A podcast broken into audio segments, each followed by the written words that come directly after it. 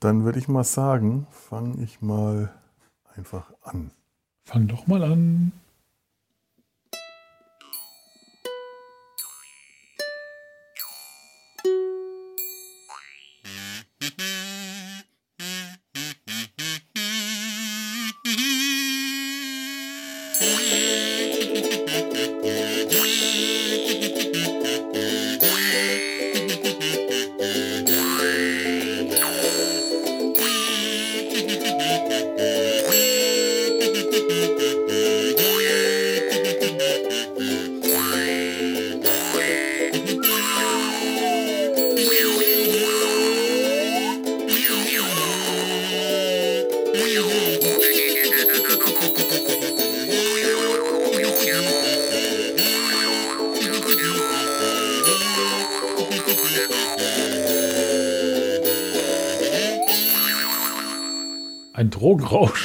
Ein reiner Drogenrausch hier im Hals. Wir haben Drogen in den Hals eingeschmissen und begrüßen euch mit den Klängen zu von Lost in Space aus Gründen in der verbotenen Zone. Herzlich willkommen in Data seiner Flucht aus der verbotenen Zone. Hallo Tobi. Hallo Felo, hallo Rest der Welt. Hallo Rest der Welt. Ich habe heute etwas mitgebracht und das sind diese fantastischen Momente äh, im Podcast, die äh, einen, einen Mehrwert herstellen, der, der äh, vollkommen ungreifbar ist. Ich halte jetzt etwas in die Kamera und davon habt ihr nichts, wenn ihr es nicht hören könnt. Das ist total schön. Ich habe nämlich äh, in, in meiner alten äh, Spielekiste im Spielkeller äh, die, die Kasperpuppen wiedergefunden. Und in, den Kasper, in der Kasperpuppenkiste waren früher mal zwei Affen. Ich habe leider nur noch einen Affen wiedergefunden. Eine Affenhandpuppe. Aber die ist jetzt heute hier mit am Start. Und sie hat einen grauen Bart. Sie hat einen grauen Bart. Das ist also der, das ist eher der, der Großvater der Affen. Das ist nicht Cornelius oder Zira, es ist Großvater Gaius. Ich habe keine Ahnung, wie die Affen heißen. Denn wir reden heute äh, mit effischer Verstärkung über den Film Flucht vom Planet der Affen von 1971. Wenn, nein, nein, falsch, 1970. Gar nicht war 71, oder? Jetzt bin ich 71 laut, laut, laut dieser Internetsinformationsseite mit Wirr. Äh, dann habe ich das mir falsch hier notiert. Das ist auch möglich. Dann ist es 1971. Das ist ja ohnehin verwirrend, denn der Film spielt im Jahr 1973. Guter Jahrgang, aber äh, warum sie ihn zwei Jahre in die Zukunft verlegt haben, das ist mir irgendwie nicht, nie ganz klar gewesen. Ist ja ein Science-Fiction-Film. Muss in der Zukunft spielen. Ist äh, vollkommen, vollkommen logisch und stringent. Ja, der Film, äh, Regie Don Taylor, ich glaube, der hat auch die äh, anderen Affenfilme Regie geführt, wenn ich mich jetzt nicht irre, aber ich kann mich, ich kann mich irren. Ich habe vergessen, mir zu dem was zu merken. Ähm, ja, Hauptdarsteller, äh, wie schon in den Filmen zuvor, Kim Hunter als die Schimpansenfrau Zira. Roddy McDowell, wie im ersten Film in Planet der Affen, als Cornelius. Im zweiten ist, äh, konnte der nicht, da ist er ja von jemand anderem gespielt worden. Diesmal ist er wieder dabei. Ähm, dann haben wir Bradford Dillman als Dr. Louis Dixon, Natalie Trundy als Do Dr. Stephanie Brandon und die ist ab dem zweiten Film, glaube ich, in jedem Film dabei gewesen. Im zweiten hat sie eine von den Mutanten gespielt. Die blonde, die blonde Ärztin hier im Film. Ja. Hm. Äh, wen haben wir noch? Eric Braden, Dr. Otto Hasslein. Ich finde, Hasslein ist ein fantastischer Name für diesen Menschen. Ja, ja, ja, das ist. ja. Ah, da bin ich sehr ambivalent. Genau, man möchte ihn hassen.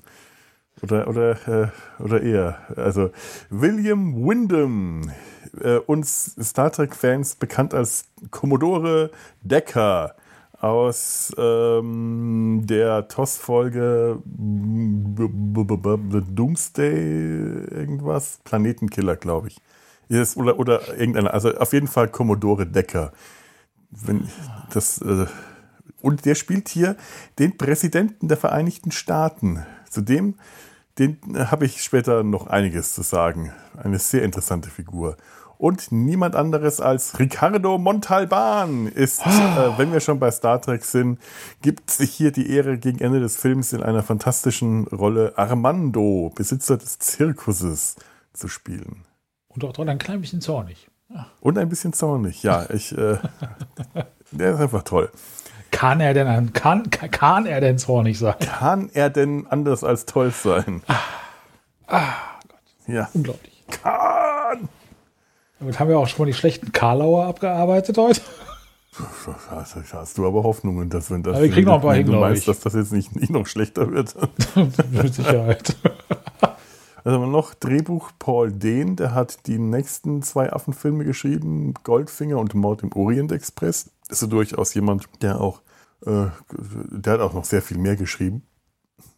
Hm. Also durchaus jemand mit, mit äh, schon einem Portfolio. Produzent Arthur C. Jacobs, der hat auch alle anderen Affenfilme gedreht und Musik Cherry Goldsmith. Ach ja. Der großartige. Ja, Musik, da habe ich auch noch was zu sagen heute. Die fand ich in diesem Film sehr bemerkenswert. Die hat, oder sehr interessant. Die hat so habe ich mir sogar gemacht. auch was notiert. Ich habe Notizen, nicht viele, wow. aber ich habe tatsächlich mal Notizen. Ja, ich habe auch. Handschriftlich und computerschriftlich. Und ich, oh, ich habe das nur hier im Editor so ein paar Sachen reingetackert. Das meiste davon, dass ich mich aufrege. Ach so. Und das, das musst du dir notieren? Ja, ich, sonst vergesse ich das und dann bin ich viel zu nett. Ah, okay. Ja, Gott, das meint man alles Mögliche. Dass sich so nicht so alles notieren kann. Also, oder ja, muss. Ja, ja. ja, ja. ja das ist durchaus möglich. Okay, wir versuchen es jetzt mal als eine, eine Inhaltsangabe. Wir haben nämlich schon wieder vergessen, eine vorzubereiten. Das ist neulich bei Dick Tracy schon passiert. Aber ich glaube, in dem Fall ist es auch äh, wahrscheinlich sogar noch einfacher. Denn äh, ganz ehrlich, so, so viel äh, schwierige Handlung hat der Film nicht. Ähm, wir befinden uns im Jahr 1973 an der Westküste der Vereinigten Staaten, wahrscheinlich in der Nähe von Los Angeles, äh, wo ein ähm, ja, gewassertes Raumschiff äh, aus dem Wasser geborgen wird. Ein kleines Raumschiff wird, äh, und zwar eins von der Sorte, wie wir sie aus den ersten beiden Filmen kennen, nämlich genau genommen das aus dem ersten Film, ist dort im, äh, im Wasser gelandet und wird von der US-Armee geborgen. Sie, es stellt sich heraus, dass keine Menschen an Bord sind, sondern drei Schimpansen in Raumanzügen, was für hektische Betriebsamkeit bei den anwesenden Menschen und Soldaten und Generälen oder Offizieren führt. Die Affen kommen äh, in den Zoo. Noch, noch sprechen sie nicht, lassen nicht durchblicken, dass sie äh, tatsächlich intelligente Affen sind, was man jetzt vielleicht an der Kleidung und so auch erkennen könnte, denn ihr Verhalten ist äh, absonderlich. Sie tragen Kleidung, sie essen mit Messer und Gabel. Und später bei Tests mit einem Zoopsychologen stellt sich dann auch heraus, dass sie sprechen können, denn Zira, die eine von der die Affenfrau, äh, hat die Schnauze voll von dem Mumpitz und äh, ist in ihrer, in ihrer typischen Impulsivität, die wir auch schon aus den beiden ersten Filmen kennen, platzt sie da heraus, dass sie Bananen nicht leiden kann. Es kommt, wie es kommen muss. Die Affen geben sich bei einer, in einer Kommission, in einer präsidialen Kommission, äh, äh, ja, zu erkennen als intelligente Affen, Nein, nein, es kommt vorher wird äh, kommt was noch was anderes, was eigentlich nicht hätte kommen müssen, nämlich der dritte Affe, Dr. Milo, der dritte Schimpanse wird im Zoo von einem benachbarten ähm, Gorilla, ja. einem depressiven Gorilla erwürgt. Ja, und damit sind es dann nur noch zwei Affen.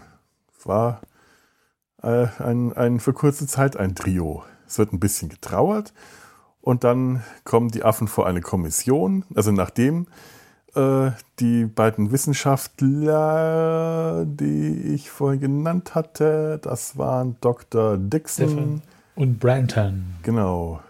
Und Dr. Stephanie Branton.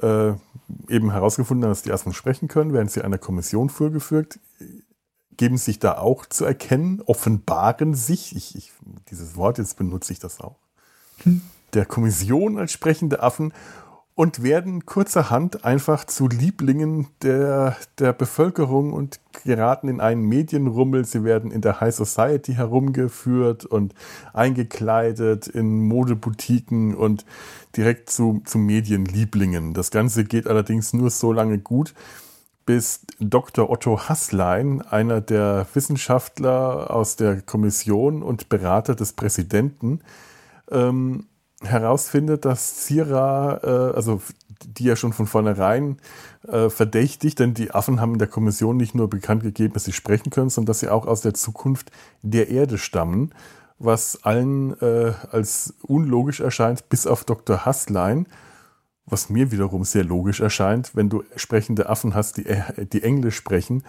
wo kommen die wohl her? Wo lernen sie Englisch von der Erde? In Polen wahrscheinlich. ja.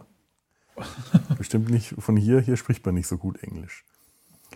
Ähm, und der findet raus, dass Zira äh, Affen seziert hat in, als, äh, in, ihr, in, ihrer, in ihrer Welt, in ihrer Zukunft und äh, entlockt ihr zuerst mittels Sekt, mittels Alkohol und später mittels Wahrheitsserum die Wahrheit, dass die Erde in der Zukunft im vierten Jahrtausend in einem Krieg zwischen Affen und äh, Menschen, das weiß ich gar nicht, ob er das auch, also auf jeden Fall in einem Krieg ähm, zerstört wird. Die Affen fürchten um ihre Zukunft, denn Zira ist schwanger.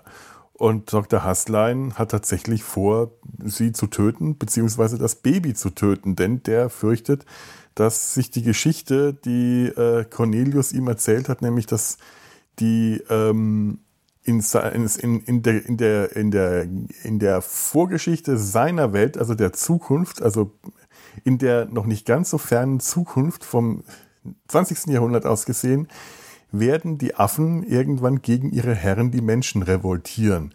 Die Hunde und Katzen gehen einer Seuche äh, wegen zugrunde. Die Affen werden als Haustiere herangezogen, später allerdings als Sklaven und Bedienstete missbraucht und irgendwann lernen die Affen zu sprechen, das Wort Nein und ähm, revoltieren gegen die Menschen. Und das führt letzten Endes da zu diesem gesellschaftlichen Umsturz, zu dieser Umkrempelung, zu dieser Welt in der fernen Zukunft, in der die Affen sprechen sind, können und intelligent sind und die Menschen auf, den, auf das Niveau dummer, stummer Tiere herabgesunken sind und letzten Endes äh, dieser Krieg, dieser ferne, ferne Krieg die Welt zerstört. Der Präsident ähm, mahnt insgesamt immer sehr zu Vorsicht. Das ist ein eher vernünftiger Präsident, der, der, der für einen amerikanischen Präsident ungewöhnlich zumindest im Film die Stimme der Vernunft verkörpert. Vor er. allem in dieser Zeit. Das hat mich auch sehr gewundert. Sehr, sehr. Also das ist schon. Äh, das, der, der wirkt so vernünftig, dass ich bei seinem ersten Auftritt hätte ich nicht, hätte, äh, hätte ich nicht also bei seinem ersten Auftritt habe ich überhört, dass sie ihn mit Mr. President anreden. Und erst als er sich hinter dem Schreibtisch des Präsidenten setzt, ist mir aufgefallen, ach, das ist der Präsident. Der ist doch viel zu vernünftig dafür. Das kann doch nicht sein. Der wirkt doch viel intelligenter als alle anderen. Auf jeden Fall, der Präsident rat zur Vorsicht, möchte keinen äh, Mord auf dem Gewissen haben, möchte nicht, dass die Affen für ein Verbrechen, das sie noch nicht begangen haben, ähm, ja, getötet werden also er, er, er gesteht eigentlich den Affen Bürgerrechte zu, die sie de facto nicht haben. Ähm, ist, lässt sich aber am Schluss dann doch bereit erklären, äh, auf äh, ja, Drängen von Dr. Hasslein wahrscheinlich, ähm, der Kommission zu empfehlen, sich der Affen zu entledigen oder beziehungsweise zumindest des neugeborenen Babys oder des ungeborenen Babys zu entledigen. Die Affen kriegen das mit, denn ähm, Stevie und äh, Louis, die beiden ähm, Ärzte vom, vom Anfang, die zu ihnen halten, die, äh, die halten zu ihnen, so rum geht das, der Satz, ähm, verraten ihnen das. Ähm, die beiden Zira und Cornelius fliehen aus dem, aus dem Lager, in dem sie mittlerweile untergebracht sind, aus dieser militärischen Einrichtung, denn die, die High Society ist schon seit einer Weile vorbei. Auf der Flucht äh, kommen sie zu, wie geht das? Ähm, ach ja, Stevie bringt, bringt sie zuerst bei einem befreundeten Zirkus unter. Äh, eben dem Zirkus von äh, Armando. Oh, ich, ich sehe gerade, der Tobi, hat, sagt er irgendwas? Ja, er hat äh, Armando mit den Lippen geformt. Ah, ich dachte, der, der, der, äh, der hört mich nicht mehr. Ich habe dich ab und zu nicht gehört, aber ich äh, habe versucht, den. Es ging noch. Ist immer so schwierig, wenn, äh, wenn die Verbindung hier nicht so richtig gut ist. Aber macht nichts. Äh, genau. Ja, im, im Zirkus kommt das Affenbaby zur Welt. Armando will die beiden Affen eigentlich beschützen und mit ins äh, Winterlager des Zirkus nach Florida nehmen und dort verstecken zusammen mit dem Baby. Aber leider kommen die bösen, bösen Männer von der amerikanischen Regierung, also Dr. Haslein und sein, sein Schergen, auf die Idee, äh, wo könnten sich Schimpansen verstecken? Bei anderen Schimpansen. Wir gehen jetzt mal äh, alle Zoos und Menagerien und Zirkusse absuchen und daher war es das dann auch mit dem sicheren Versteck im Zirkus. Ähm, Zira verabschiedet sich noch bei einer anderen Schimpansenmutter, einer stummen Schimpansin, die Wochen vorher im Zoo auch ein Junges bekommen hat. Und die beiden, Zira und Cornelius, zusammen mit ihrem neugeborenen Sohn, den sie Milo taufen, also mit ihrem vermeintlich, Spoiler an dieser Stelle, vermeintlich neugeborenen Sohn, den sie Milo nach dem verstorbenen Dr. Milo, dem dritten Affen, getauft haben, gehen auf die, begeben sich auf die Flucht, verstecken sich in einer alten, äh, auf einem alten Öltanker hinter einer Ölraffinerie. Es kommt zum großen Showdown, denn Dr. Hasslein spürt sie auf, äh, fordert mit vorgehaltener Waffe von Zira das, das Schimpansenkind ein erschießt Sierra, erschießt den kleinen Milo, den kleinen, das Schimpansenbaby mit mehreren Kugeln, eine glatte Hinrichtung, wird von Cornelius, der sich vorher von, ähm, äh, von, von, von, von Louis eine Waffe erbeten hatte, eine Pistole, nicht zur Selbstverteidigung, sondern für den Fall, dass sie äh, gefasst werden, dass er in der Lage ist, sich selbst, seine Frau und das Kind zu töten, um, damit sie nicht von den Menschen getötet werden, damit sie das selber bestimmen können. Auch ein heftiger Moment. Aber er nutzt die Waffe, um Dr. Hasslein zu erschießen, wird aber von den äh, herangerückten Militärtruppen ebenfalls erschossen. Zira schafft es noch, ihr das tote Baby ins Meer zu, ins Wasser zu werfen, eine Seebestattung und stirbt dann in den Armen ihres Mannes. Und ähm, das wäre dann das Ende wenn man äh, auch dieses ganzen Franchises, wenn nicht im letzten Moment im Zirkus, äh, man äh, in den Zirkus zurückschneidet und man sieht, wie ja, ähm, das Affenbaby der stummen Schimpansin die Worte Mama formt. Ganz offensichtlich hat Zira noch die Babys vertauscht und Armando wusste das auch ganz offensichtlich. Mhm. Und mit den Worten Mama, Mama, Mama schön in einem Loop gefilmt, weil, weil der Affe nicht seine, das Affenbaby die Lippen nicht so schön bewegt hat, endet dann auch der Film. So, das war der Inhalt. Ja. Puh. Ja. Es ist schon eine tragische Geschichte. Ja, auf jeden Fall. Also, und auch, also auch wenn ich mich über diesen Film, naja, aufrege. Es gibt Dinge, über die rege ich mich natürlich auf.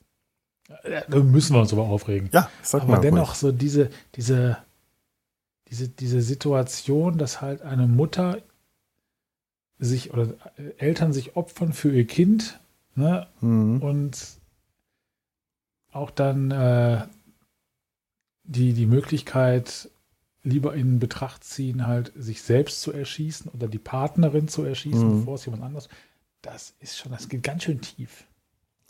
Ja, das, das kann einem echt unter die Haut gehen. Und es ist ja auch nicht so, dass das hier Charaktere sind, mit denen man nicht mitfühlen kann. Trotz der Affenmasken, die jetzt aber in dem Film auch nicht mehr so starr sind wie vorher. Also ja. da, da kommt unglaublich viel Mimik durch. Es sind ja auch nur diese paar wenigen Affenmasken. Du kannst mit denen richtig mitfühlen. Ich habe mir den Film jetzt zweimal die letzten Tage angeschaut. Einmal auf Deutsch mit meinen Eltern zusammen und einmal jetzt auf Englisch. Und ich muss sagen, es ist schön synchronisiert damals mhm. gewesen, aber Roddy McDowell bringt in seine Stimme noch einen solchen unglaublichen Sympathiebonus mit rein. Wenn du die, die, die Maske von Cornelius anschaust, der hat ja immer diese Stirnwülste, die ihn mhm. immer etwas finster blicken lassen, auch immer etwas düster. Äh, das wird durch seine Stimme, seine unglaublich sanfte, freundliche, äh, immer etwas auch hilflose Stimme, das ist so ein freundlicher Nerd eigentlich. Das ist ein Wissenschaftler, der keiner Fliege was zu Leide tun kann. Der ist ein Pazifist. Der hat ja als Schimpanse ist er eigentlich deutlich stärker als jeder Mensch. Und auch in dem Moment, wo seine Frau äh, wo, wo er weiß, dass seiner Frau äh, eine Spritze mit Wahrheitsserum verabreicht werden soll. Wird er weggeschafft und er, ist, er wirkt einfach nur hilflos. Der hätte mit einem Schlag den Typen, der ihn wegschafft, äh, aus dem Weg fegen können und ein Blutbad anrichten können. Schimpansen sind, sind stark und wenn die loslegen, ja. äh, das sind also wir, ich, wir sind zwar weit weg von dem Bild der wilden, gefährlichen Tiere, die ich weiß nicht wie viele Jahrzehnte oder Jahrhunderte vormals von Menschenaffen geherrscht hat, aber auch Schimpansen sind immer noch äh, wilde, gefährliche Tiere, wenn die gereizt werden, wie das bei Menschen ja auch nicht anders der Fall ist, oder wenn die sich bedroht fühlen, dann können die angreifen, wie äh, ja. Wie, wie jedes äh, Tier und so ein Schimpanse kann da Schaden anrichten. Die haben Zähne, die haben starke Arme. Ja, ja. Und, und hier haben wir zwei sehr extrem friedliche Exemplare, wo ich mir immer denke, die Menschen können froh sein, dass diese friedlichen Schimpansen in die Vergangenheit gereist sind. Die, mit denen können die wirklich, die lassen alles mit sich machen. Die wehren sich nicht und die sind wirklich ganz unglaublich liebe, freundliche, ähm, Leute, dieses Pärchen. Die sind das, so nett. Ja. Und das ist halt auch das, was mich so unglaublich, nee, nicht gestört hat. Das ist ja nun mal so ein Spiegel da, ne? Mhm. Wo ich mich geschämt habe, ein Mensch zu sein. Mhm. Weil diese äh, fängt ja ganz am Anfang an. Und genau was du sagst, diese Mimik.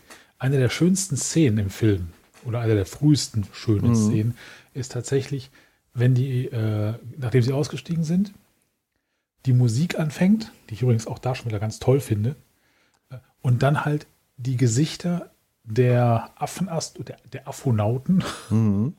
gezeigt werden Affon. und dann auch und dann Zierer halt auch so Mimik äh, aufblitzen lässt unter dieser Affenmaske.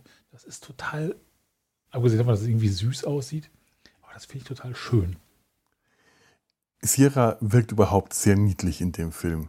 Ja. Das ist schon durch die Schauspielerin auch, die hat so ein bisschen diese Grübchen und alles. Also es ist erstaunlich, wenn man die Bilder von der Schauspielerin sieht, wie viel gerade von beiden Schauspielern von ihrer Mimik durch die Masken durchkommt. Roddy McDowell hat so eine Art, mit offenem Mund fragend in die Gegend zu blicken. Das ist so ein Markenzeichen fast von ihm und das macht Cornelius andauernd mhm. und äh, ähm, ähm, ähm, ähm, ähm Kim, Kim Hunter? Hunter, Kim Hunter äh, auch da steckt unglaublich viel von ihrer Mimik und von ihren Gesichtszügen hinter dieser Affenmaske und ist erkennbar. Ja. Das ist total klasse, äh, wirklich. Ja, wenn, wenn sie so die Lippen auch so kräuselt mhm. und so, ne, so leicht ange, ja. angeschickert.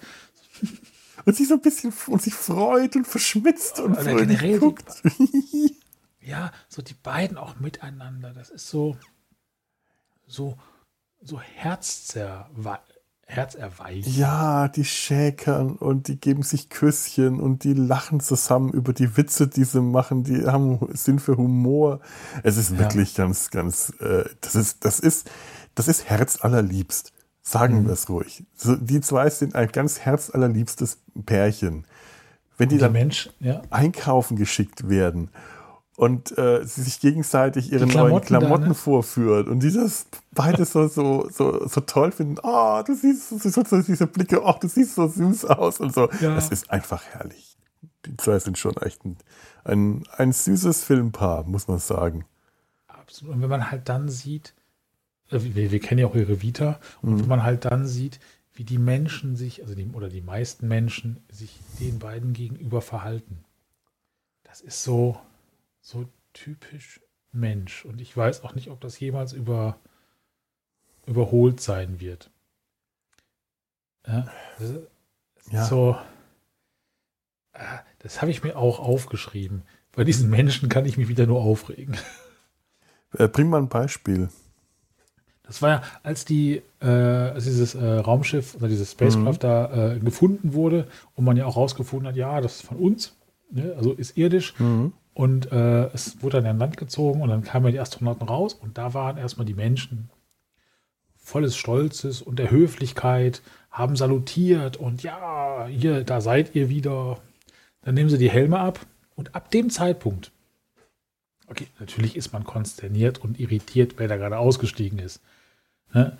Ja, aber du musst, aber, ja. Hm. Und dann kommen da Affen raus. So, was macht man mit den Affen? Also offensichtlich haben diese Affen ja ein Raumschiff geflogen. So, aber die kommen sofort in den Zoo. Okay, gut, der Zoo ähm, ist. Ich, ich gehe jetzt mal davon aus, dass der Zoo möglicherweise, die kommen ja nicht zuerst in den Zoo, sondern zuerst werden die in ein Militär ähm, Gefängnis tatsächlich gesteckt. In einer Gefängniszelle, wo du ja auch dann dieses Tisch und die Möbel haben. In dem Moment, wo der eine Soldat, der eine Offizier ihnen die Orangen reicht und Cornelius ja. immer noch mal hinhält, drei Orangen nach dem Motto, wir sind zu dritt, drei Orangen bitte, und die dann auf dem Tisch Besteck holen und alles, das machen ja. die, weil die da in einer, in einer normalen Zelle untergebracht sind. Und danach kommen die in den Zoo. Ich weiß nicht, ob auch der Zoo eine Verlegenheitslösung ist, aber ähm, ich weiß nicht. Jetzt, jetzt versetzt du dich doch mal in die Lage dieser Leute, dieser Militärs, dieser Menschen, die da ankommen, die erwarten, dass aus dem Raumschiff ähm, die, soll, die Astronauten aussteigen, die da ein paar Jahre vorher zuvor abgeflogen sind. Also man erwartet, zumindest Menschen. Äh, man geht jetzt, würde wäre auch schon überrascht, wenn da andere Menschen aussteigen, aber in dem Moment, wo da Tiere aussteigen, sagen wir es deutlich, Tiere. Das, ja. Wir sind jetzt gerade, wir kennen jetzt den Planet der Affen und wissen, Affen sind jetzt in dieser, in dieser Form keine Tiere, sondern es sind intelligente, sprechende, artikulierte Wesen, deren Intelligenz die, denen der Menschen in diesem Film durchaus mindestens ebenbürtig ist. Ja. Das, davon gehen die Leute nicht aus und davon würdest du in dem Fall auch nicht ausgehen. Wenn Würde du da Affen aussteigen siehst, würdest du auch davon ausgehen, die haben halt gelernt, wie man ein Raumschiff bedient, aber das heißt nicht, dass die intelligent genug sind, ein, ein, äh, dass die intelligent genug sind, dass du mit denen reden kannst. Ich bin ja auch vorbelastet. Natürlich. Ja. Ne, zum natürlich. einen durch die Filme und auch, ich sag mal, generell, was das Prozedere oder den Gedanken angeht, dass es noch andere intelligente Lebewesen außer mhm. äh, den Menschen hier auf diesem Planeten geben kann ne, durch diverse andere Filme. Von daher und auch durch die heutige Zeit. Und dennoch ist dieses Verhalten der Menschen, das kotzt mich total an. Ja, natürlich. Ja, ich meine, natürlich, klar. Es zeugt auch von einer unglaublichen Ignoranz. Du kriegst auch immer wieder diese ganze Ignoranz zu spüren, wenn sie ständig immer im Deutschen äh, Gorillas und Schimpansen durcheinander bringen, worüber sich dann die Schimpansen aufregen was ich ihnen dann immer auch als Rassismus durchaus unterstellen will, denn das ist tatsächlich auch, ein, sie, sie, sie kultivieren ja auch einen Rassismus zwischen den verschiedenen Affenspezies, ähm, zwischen Schimpansen, Gorillas und Orang-Utans. Also äh, im Englischen ist es allerdings nicht diese Verwechslung zwischen ähm, Schimpansen und Gorillas, sondern sie kriegen immer wieder das Wort Monkeys gesagt. Mhm. Und äh, und regen sich darüber auf, weil, weil das äh, ein, halt ein, ein also äh, weil, weil, weil dieses Wort beleidigend ist. Das sind ja Apes, das sind Menschenaffen. Und das Wort Menschenaffe wäre jetzt in dem Fall wahrscheinlich unangebracht. Ich glaube, das würde die eher ärgern, äh, über die Menschen zu definiert werden, als wenn man äh, dasselbe halt jetzt im, im Deutschen macht, weswegen man sich im Deutschen statt äh, Menschenaffen und Affen, wie, wie die Übersetzung Apes und Monkeys wäre, halt auf mhm die Verwechslung zwischen Affen und Gorillas unterscheidet, aber es zeugt beides von einer unglaublichen Ignoranz, nämlich einer totalen biologischen Ignoranz. Und das erste sind ja Leute, die da im, äh, im Zoo zum Teil auch, nee, oder? Nee, nee, nee, der Pfleger im Zoo hat, glaube ich, der kann Gorillas und äh, Schimpansen unterscheiden. Das kommt an einer späteren Stelle. Aber das denke ich mir auch, das muss man doch eigentlich wissen, dass Schimpansen keine Monkeys sind und dass Schimpansen und Gorillas nicht dasselbe sind. Da ärgere ich mich über die Ignoranz der Menschen, die mir hier äh, auch etwas zu dumm dargestellt wird. Oder vielleicht tatsächlich für die 1970er Jahre realistisch, das, das weiß ich nicht. Hm. Teilweise heute wahrscheinlich immer noch. Ja, da gibt es wahrscheinlich noch genügend. Also, wenn man sich dumme Menschen angucken will, dann muss man nicht weit gucken, ne? Nö, nö, leider. Oh. Das wird heutzutage immer offensichtlich. Es ist, äh, es ist allerdings. Wenn wir Fernseher anmachen, dann denkst du dir. Oh, das ist traurig. Affen können übrigens Fernsehen, habe ich äh, Weil wir sehen ja an einer Stelle Cornelius Fernsehen und auch Zira, die mit dem Fernseher redet. Wenn der Nachricht, wenn der Sprecher im Fernsehen äh, auf Wiedersehen sagt, dann sagt sie auch auf Wiedersehen. Es gibt äh, Untersuchungen, ähm, dass Affen ähm, äh, im Stuttgarter Zoo ähm, hat man Bonobos äh, Fernsehfilme gezeigt und die sind mhm. äh, auf die, die, die, haben besonders auf die, Rea auf die Zoo-Doku äh, Eisbär, Affe und Co. reagiert. Ach. Waren da sehr angetan, haben auch sehr gut, haben sehr interessiert an den anderen Tieren, auch an anderen Affen und sind jedes Mal total ausgerastet, wenn der Zootierarzt aufgetreten ist. Dann haben die die Fäuste geschüttelt, haben rumgeschrien. Das habe ich mir auch notiert, als hier Milo äh, verstorben wurde. Mhm. Ist ja auch der ganze Zoo offensichtlich irgendwie ausgerastet. Ja, stimmt. Das ist eine schöne äh, Montage, wo alle mhm. Tiere dann auch schreien. Ah, oh. Nein, er ist tot. Dabei, äh, dabei ist, äh, ist, der, äh, ist Milo halt hauptsächlich deshalb gestorben, weil der Schauspieler Klaustrophobie unter der Maske hatte und einfach nicht mehr weiterspielen wollte. Ah, ja. das wusste ich zum Beispiel das nicht. ich habe mich nur gefragt, warum ist er so schnell weg? Sal Mineo, der auch leider recht früh verstorben ist, also für, leider für ihn, ob für uns, weiß ich jetzt nicht, ähm, der, äh, der das Genie gespielt hat, Dr. Milo, der seiner Zeit voraus war, um dieses Raumschiff zu bergen, wieder flott zu machen und fliegen und steuern. Alles in sehr kurzer Zeit, denn das Ganze spielt ja, äh, hm. also die fliehen zu, zu, dem Zeitpunkt, in dem im zweiten Film Taylor die Bombe zündet. Da sind die bereits in der Umlaufbahn und sehen, wie die Erde explodieren.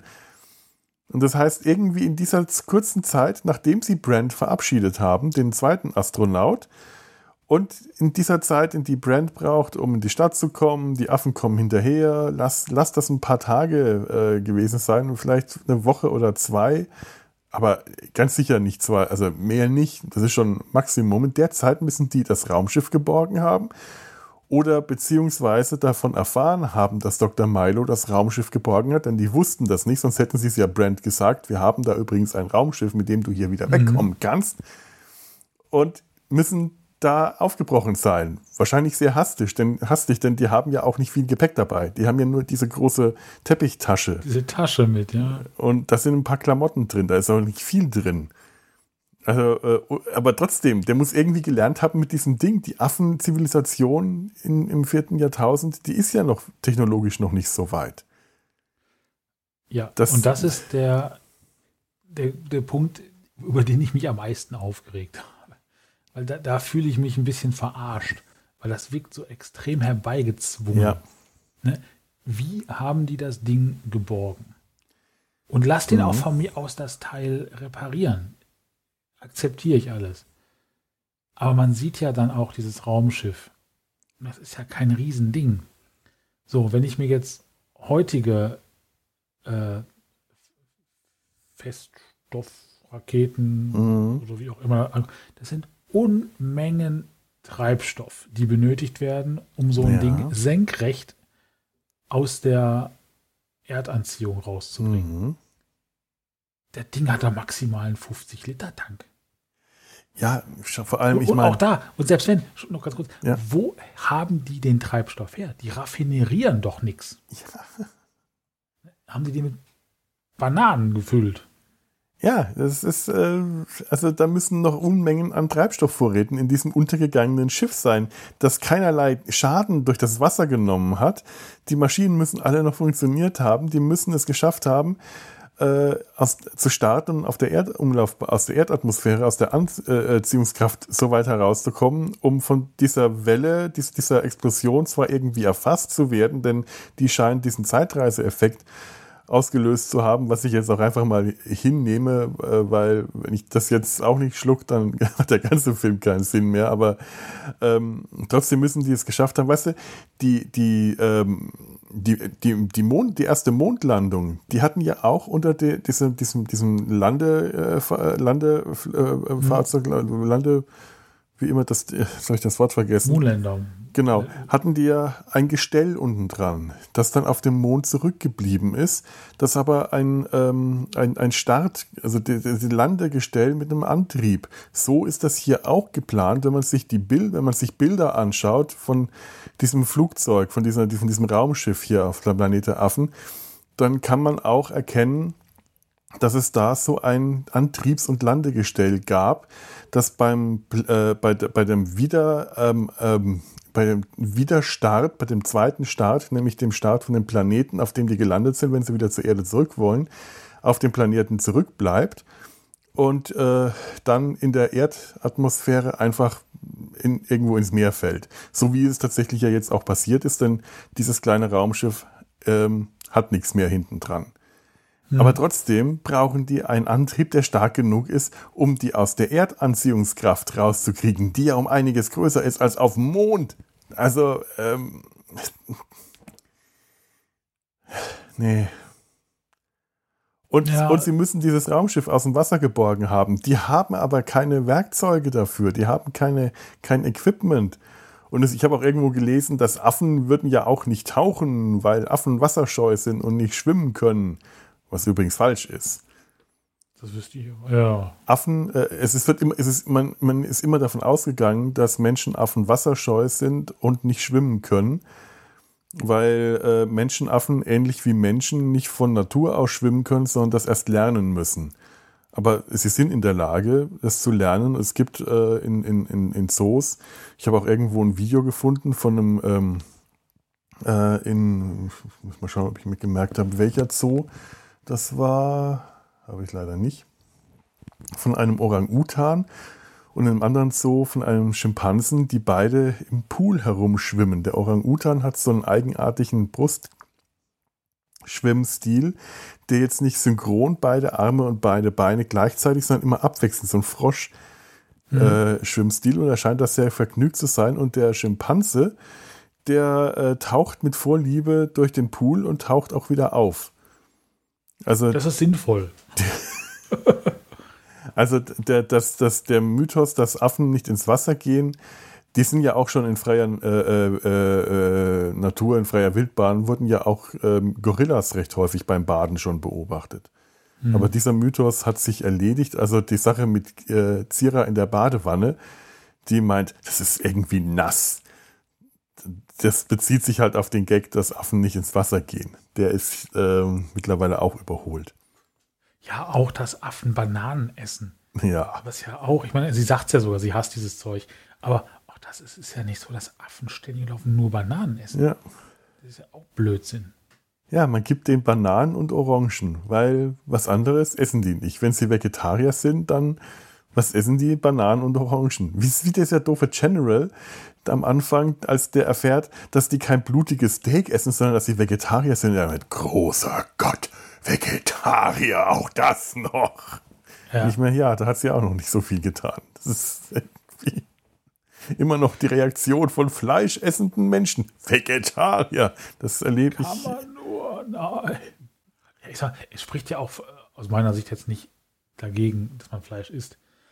Es ist halt aber auch, ne, aber es wird auch so, da jetzt ganz besonders dann so als Status. Ja, ja. ja, wir essen Fleisch.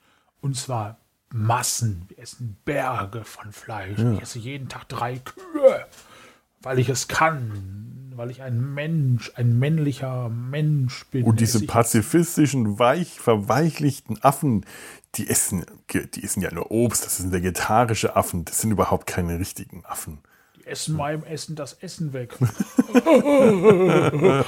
Karlauer. ah, ja. Ja, das sind schon ein paar komische Momente in dem Film, muss man auch ehrlich sagen. Also komisch im Sinne von seltsam und eigenartig, nicht so sehr. Äh, also komische Momente auch im Sinne von witzig, aber ganz viele, wo man echt, naja, heute auch etwas, es ist halt ein Film von, von 1970 und äh, da äh, war man zum Beispiel ja auch noch überzeugt, dass äh, Sekt für eine schwangere Frau tatsächlich ein geeignetes Stärkungsmittel ist. tatsächlich für, das ist ja auch das, was er, was Dr. Hasslein Siras sagt, wenn sie sagt, oh, sie hätte gern noch was von dem, von dem britzelnden mhm. Traubensaft, weil sie den so lecker findet. Und sie meint, ja, aber nur ganz wenig. Und er meint, nein, nein, das ist schon gut so, das ist ganz toll, gerade für sie in ihrem Zustand schwanger, das ist eine hervorragende Stärkung. Und das hat man damals wirklich geglaubt. Nicht lange vorher konntest du auch noch Kippen am Bett kaufen im Krankenhaus. Ja. Ne, weil, also, naja, vielleicht doch ein bisschen länger vorher, völlig normal war. Ne? Sogar, im was du sagst, im Gegenteil sogar als gesund galt. Ja. Ne? Ja, ist manchmal erschreckend, wenn man so zurückschaut, was äh, vergangene Generationen äh, oder vergangene Jahrzehnte auch einfach nur geglaubt haben. Manchmal ist man gerade, was die Medizin angeht, ich meine, da muss man gar nicht irgendwie auf die Jahrhundertwende vom 19. zum 20. Jahrhundert schauen und da entdeckt man wirklich skurrile Dinge. Aber äh, ich habe jetzt leider mhm. überhaupt kein Beispiel im Kopf. Aber Doch, es gab ähm, äh, Medikamente, da war radioaktives Zeug drin. Ja, stimmt. Oh Gott, ja. Ich glaube sogar in Deutschland auch. Und äh, Valium für Kinder und solche Sachen. Äh, ja, und, und, also richtig krass. Und ja, ja. Ja, schon, ja, schon echt abartig. Was ich ähm, auch, was mir auch aufgefallen war, also ich hatte ja mal den Roman Planet der Affen von Pierre Boulle gelesen. Die, ja. die Vorlage. Und ähm, wir haben dann doch nie eine Folge drüber gemacht, aber deswegen werde ich jetzt, vielleicht machen wir das irgendwann doch nochmal, werde ich jetzt ein bisschen was über den Roman erzählen, aber mhm. ähm, trotzdem auf alle möglichen Spoiler äh, verzichten, die man vielleicht noch nicht erzählen sollte. Aber in dem Roman ist es ja so, dass eben auch ein äh, Raumschiff der Menschen aufbricht. Es ist ähm, ein französisches Team, zwei Wissenschaftler, ein alter und ein junger und ein französischer Journalist, ähm, Ulysse Meroux. Ulysse von Odysseus, Ulysses. Mhm. Und äh, Meru ist der, äh, der, der, der Hauptfig die Hauptfigur in dem Roman. Also das ist das, was im, im Film äh, Taylor war. Und bis zu einem gewissen Punkt erleben die halt auch tatsächlich in leichten Abwandlungen, Abweichungen, das, was Taylor und seine Leute auf dem Planet der Affen erleben. Nur ähm, mit ein paar Unterschieden, zum Beispiel, dass sie es von vornherein klar ist, sie befinden sich tatsächlich auf einem fremden Planeten.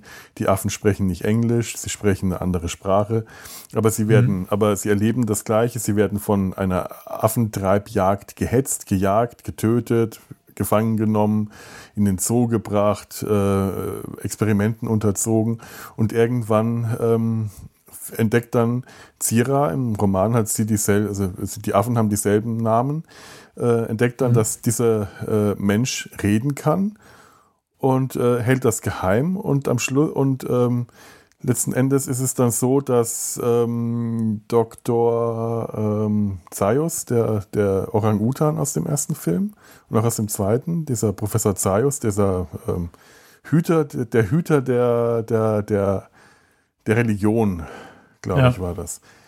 Ähm, das ist quasi so der oberste Wissenschaftler, der führt die, den, den Menschen vor als ein besonders gelehriges Exemplar und bei dieser Vorführung, einer großen äh, Vorführung vor einem großen Auditorium und einer Kommission, gibt der Mensch äh, Ulysse Meroux sich zu erkennen als jemand, als intelligent, als jemand, der sprechen kann.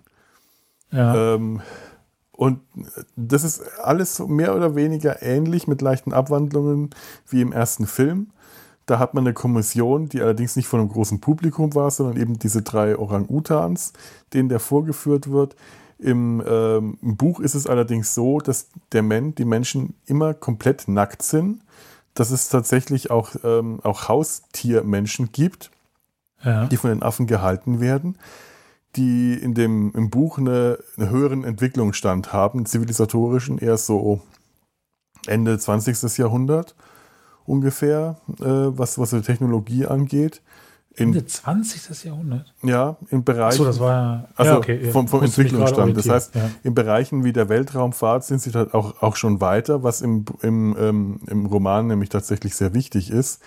Denn ab dem Zeitpunkt, als dem, an dem der ähm, äh, an dem Ulysse Meroux sich zu erkennen gibt, passiert genau dasselbe wie hier jetzt in diesem Film. Mhm. Nicht das wie im ersten Film, wo, er, äh, wo, wo, der, wo, wo, Taylor weiterhin gejagt wird und äh, man es ablehnt, ihn anzuerkennen, sondern im Buch ist es so, dass Ulysse Meroux plötzlich bekannt wird, zum Medienliebling wird, zum Liebling der Gesellschaft, in die fallende Gesellschaft eingeführt wird, als ein, ein, ein exotisches Phänomen, ein Mensch, der sprechen kann, wie eben hier auch Affen, die sprechen können.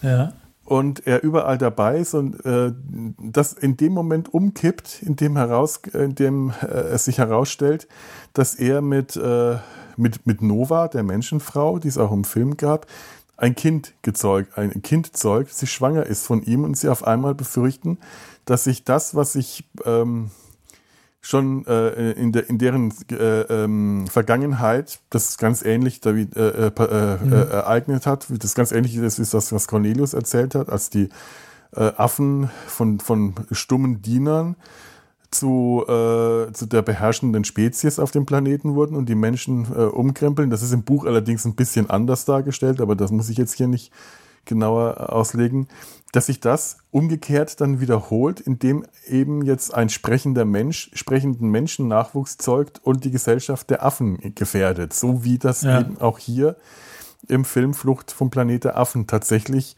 gespiegelt auch wiederum passiert, wo ja auch die Menschen beziehungsweise Dr. Hasslein und die Leute, die auf seiner Seite sind, eben befürchten, dass wenn zwei sprechende Schimpansen einen sprechenden Nachwuchs zeugen, dann wird es dieser Nachwuchs sein, äh, der weiteren sprechenden Nachwuchs zeugt und dann wird das passieren, was möglicherweise erst Jahrhunderte später passieren soll, nämlich dass sich die äh, Affen gegen die Menschen erheben und ähm, das, deswegen werden ja Zira und Cornelius dann gejagt und im Buch ist es dann auch äh, Meru, der gejagt wird, nur der kann dann tatsächlich mit einer bemannten Rakete zusammen mit seiner Frau und dem Kind ins Weltall entkommen und dann mit der äh, äh, im, im Weltall mit, äh, ich glaube, dem ursprünglichen Raumschiff, das im, in, in, in der, im Orbit geparkt war, äh, tatsächlich dann entfliehen.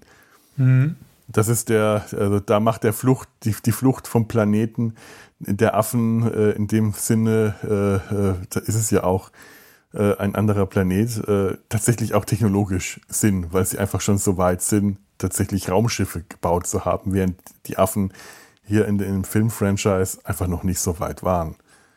Aber ansonsten spiegelt sich dieses Verhalten der ähm, im Buch Affen gegenüber dem Menschen hier wiederum im Verhalten der Menschen gegenüber den sprechenden Affen. Das ja. ist fast eins zu eins.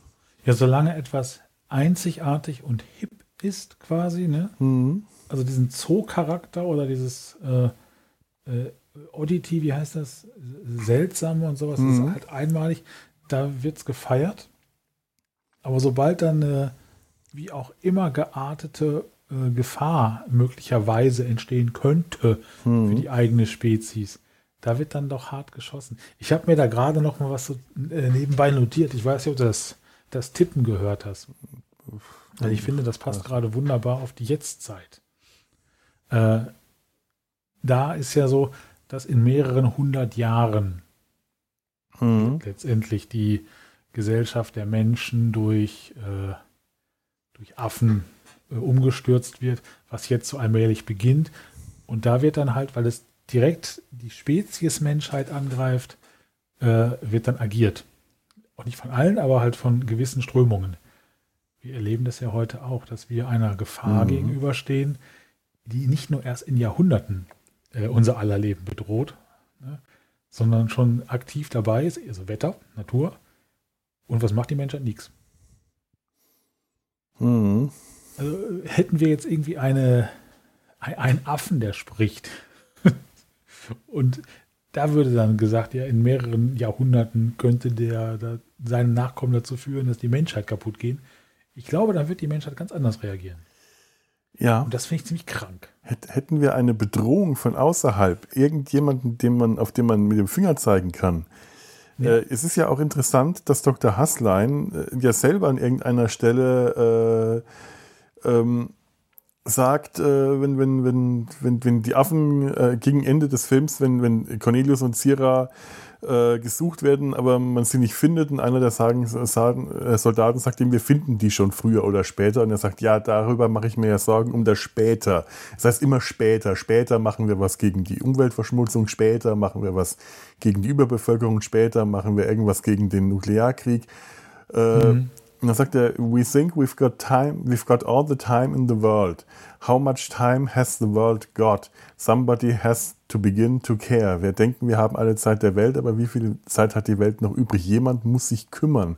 Und du, du, du hörst das und aus dem Kontext gerissen ist das eine tolle, ist es ein tolles Statement, weil du denkst, ja, äh, stimmt, er hat recht, aber du möchtest eigentlich nicht, dass dieser Typ, der diese beiden Affen verfolgt, der ein ungeborenes Kind umbringen will, das im gleichen Atemzug macht, sagt mit etwas gegen die Umweltverschmutzung und die Überbevölkerung und den Nuklearkrieg äh, nennt. Das, du, du denkst, nein, ich möchte das nicht, dass der etwas sagt, bei dem ich, äh, äh, von dem, dem ich nickend zustimmen möchte, das, das widerstrebt mhm. mir dann sehr. Der ist sehr ambivalent gezeichnet in dem Moment.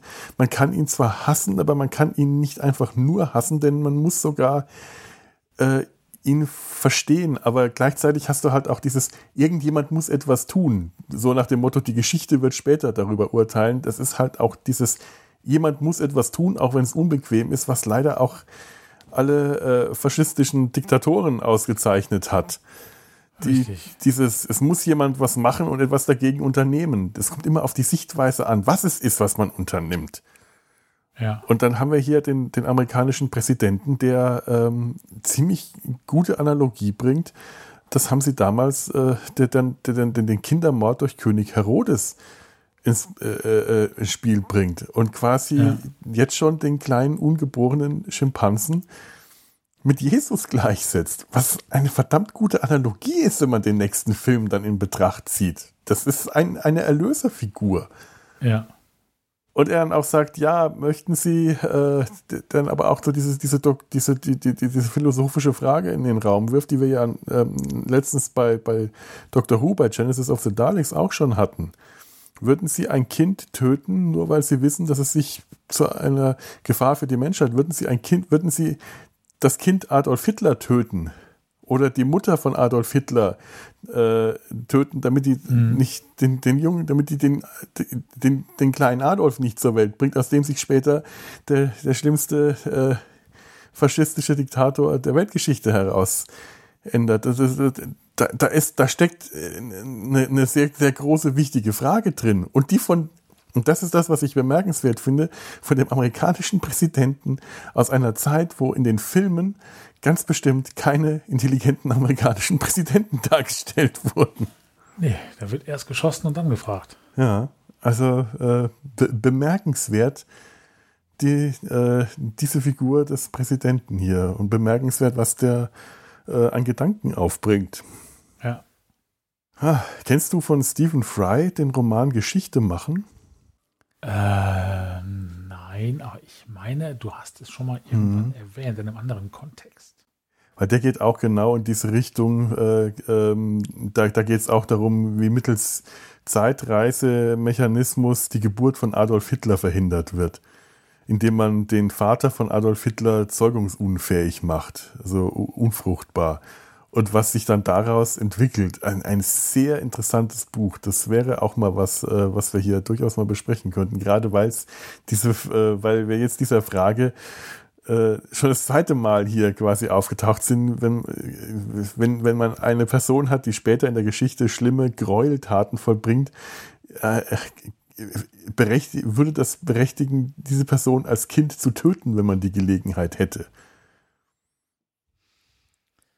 Und wir haben ja hier in diesem Film noch nicht mal äh, etwas, ein, ein, ein, ein Verbrechen, von dem man ausgeht, dass es begangen werden wird. Weder von den Eltern noch von dem Kind. Denn zu dem Zeitpunkt ist ja nicht klar, ob sich die Geschichte dadurch erfüllen wird, dass diese beiden Schimpansen ein Kind zeugen. Denn das kann ja komplett ohne die passieren, so wie Cornelius das erzählt hat. Und es ist auch bemerkenswert, warum er das alles wusste. Im ersten Film hatte der überhaupt keine Ahnung, dass es irgendwann mal sprechende Menschen gab. Auf einmal kennt er das alles.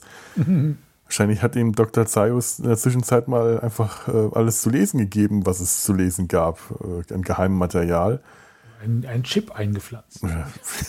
Komm mir auf mit eingepflanzten Chips. Durch die Impfung hat er den bekommen. Ja, auf jeden Fall äh, ist ja so, äh, eigentlich sollte dieser Umsturz äh, auf, auf natürliche Weise geschehen, indem die Affen irgendwann Jahrhunderte später tatsächlich sprechen lernen, sich gegen ihre menschlichen Herren, äh, äh, Unterdrücker auflehnen. Also ähm, das Kind von Cornelius und Zira wäre überhaupt nicht notwendig gewesen. Mhm. Das hat es eigentlich nur beschleunigt. Und äh, hier wird eigentlich nur versucht, diese Beschleunigung dieses Vorgangs zu verhindern.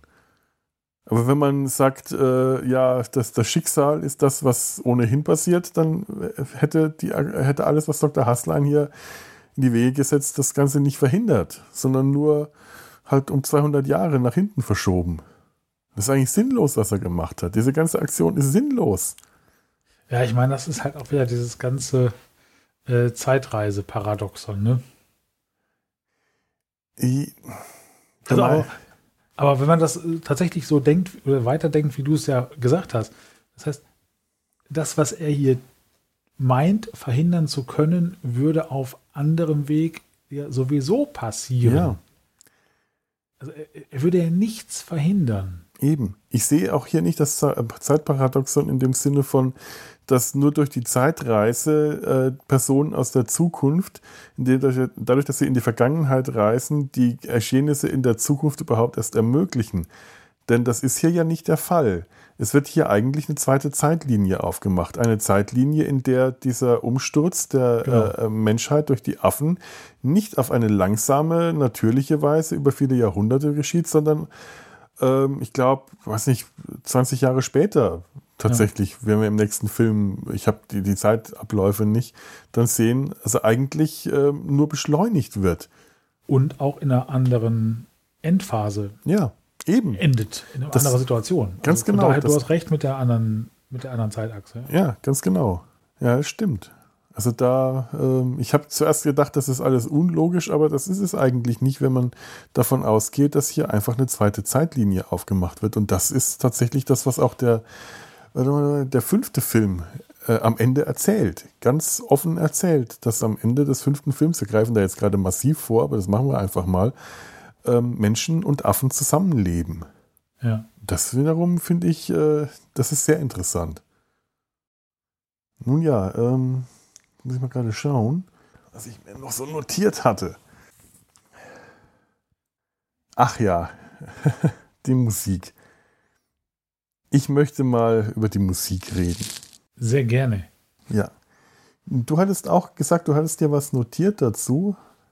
Ja, das war es. Das aber war schon. schon. Was ich gesagt habe, dass am Anfang, dass ich die Musik total schön fand mhm. und halt mit dieser äh, äh, Introduction da, also mit der Vorstellung der einzelnen Affencharaktere oder der Charaktere, das sehr schön und stimmig war. Mhm. Bum, bum, bum, ich fand bemerkenswert, dass die Musik, ähm, die hatte dieses äh, Atonale der Vorgänger, das, die Musik der, aus den ersten beiden Filmen und gerade vom ersten Film bestand ja hauptsächlich aus Perkussion, aus Trommeln, aus Queekers, das sind diese schnarrenden äh, ja. Instrumente. Ich habe leider meins, äh, ich habe eine Queeker. Nee, nee, ich habe ja einen Waldschrat, das ist sowas ähnliches. Also das ist so ein, äh, das ist so eine Trommel mit einem, äh, mit einem, äh, mit einer Membran, durch die du ein, ein Seil ziehst und dir sagen, diese wick, wick, wick. Ich, ja. ich glaube, warte mal, die macht dann solche Geräusche. Das ist eine Queeker und die hören wir im äh, ersten Film andauernd in, äh, äh, in der Musik. Hier gar nicht mehr, denn hier springt die Musik um von einer, äh, von dieser äh, etwas atonalen Trommel, äh, ja, Ästhetik wollte ich gerade sagen, kann man das bei Musik sagen? Klar. Ästhetik. Zu äh, etwas sehr viel melodischerem und ich spiele mal einfach ein Stück vor, um das äh, vielleicht leichter verdeutlichen zu können.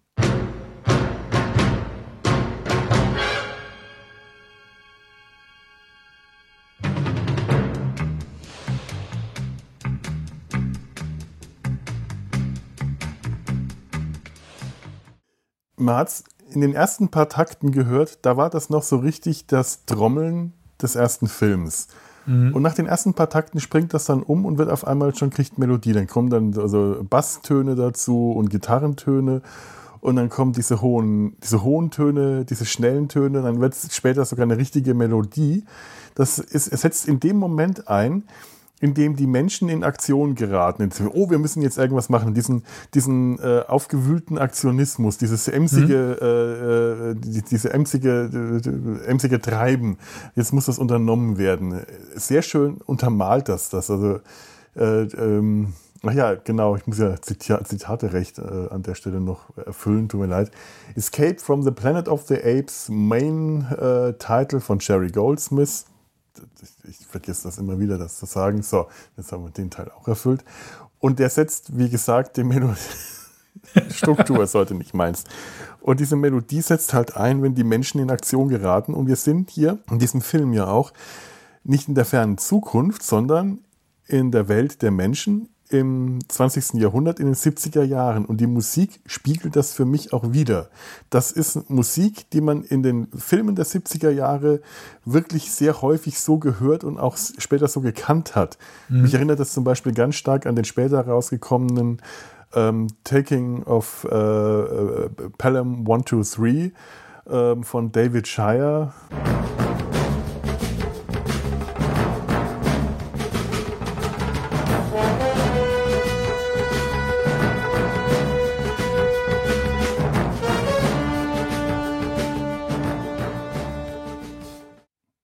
Stopp die Todesfahrt der U-Bahn 123. Das ist dieser Krimi, äh, auch aus den 70ern, aber äh, Jahre später mit Walter Matthau.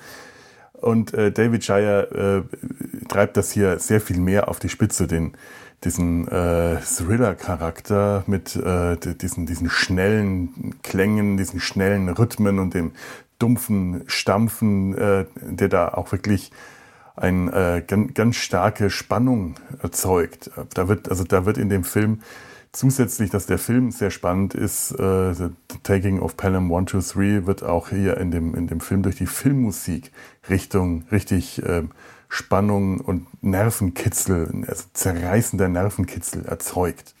Das sind fast ähnliche, also diese, diese schnellen Klänge, die sind sehr ähnlich. Also mich hat das immer, mich hat das ganz stark daran erinnert. Und das Ganze gibt für mich diesem Film, also äh, Flucht vom Planet äh, der Affen meine ich natürlich, ähm, auch so einen gewissen äh, Thriller-Charakter.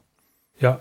Das, das ist wie ein Thriller, es ist wie ein Krimi, es ist wie ein 70er-Jahre-Krimi, unterstützt dadurch, dass du äh, zum Beispiel am Ende Dr. Hasslein auf dem Schiff ist halt ein Typ in einem Anzug mit einer Pistole in der Hand. Mhm. Das ist so ein Bild, das kennst du aus der Zeit einfach. Die Autos, die da rumfahren. Allein diese Autos, die sagen so viel 70er Jahre für mich. Diese, diese Straßenkreuze, diese Schiffe, mit die, die, die in den Kurven sich so in die Kurve legen durch diese Federung. Die, äh, das, das, äh, das gibt dem Film viel, macht aus dem Film viel weniger Science Fiction für mich als einfach ein 70er Jahre Krimi. Und es ja. ist tatsächlich auch spannend, obwohl es relativ ruhig auch alles erzählt ist. Auch die spannenden Stellen sind jetzt nicht hektisch mit Action geladen, aber es ist trotzdem spannend und das eben auch nicht zuletzt dadurch, dass an den richtigen Stellen die Musik einsetzt und das dann spannend macht. Und ich finde das eine sehr schöne, äh, also das, das ist für mich eine der wirklich gelungenen Versionen, auch wenn es, äh, wenn die Musik mainstreamiger ist als ihre Vorläufer, passt sie hervorragend zu diesem Film, finde ich. Ja. Ist jetzt so ein bisschen hab, was Dramatisches auch. Ich habe auch früher als Kind mir Filmmusik auf Kassette gemacht. Und ich ähm, hatte auch was vom Planeten der Affen. Ich weiß aber nicht mehr welche. Zumindest nicht vom ersten Teil. Also ich hatte tatsächlich vom ersten Teil, das weiß ich noch, das Ende, wo er einem Strand entlang. Das habe ich nämlich auch gemacht, auch von äh, Video auf Kassette überspielt. Ja, genau. Ich, ich, weiß nicht mehr, welche Musik. Wahrscheinlich, wenn ich mir dann die Filme, die letzten auch noch anhöre, werde ich es auch wieder merken, weil irgendwie hat mich diese Musik damals schon mitgenommen. Also hm. positiv. Ja, äh, oder diese schöne Musik, wenn sie da äh, ins Hotel ziehen und alles so high ist, das ist ja auch äh, ein, eine, eine, eine herrlich fröhliche 70er Jahre Musik. Also das ist schon fast idyllisch. Das ist, das ist eine Rom-Com, würde man heute sagen. Also, äh, und das ist eine, eine fröhlicher, ein fröhlicher Film der 70er Jahre in dem Moment.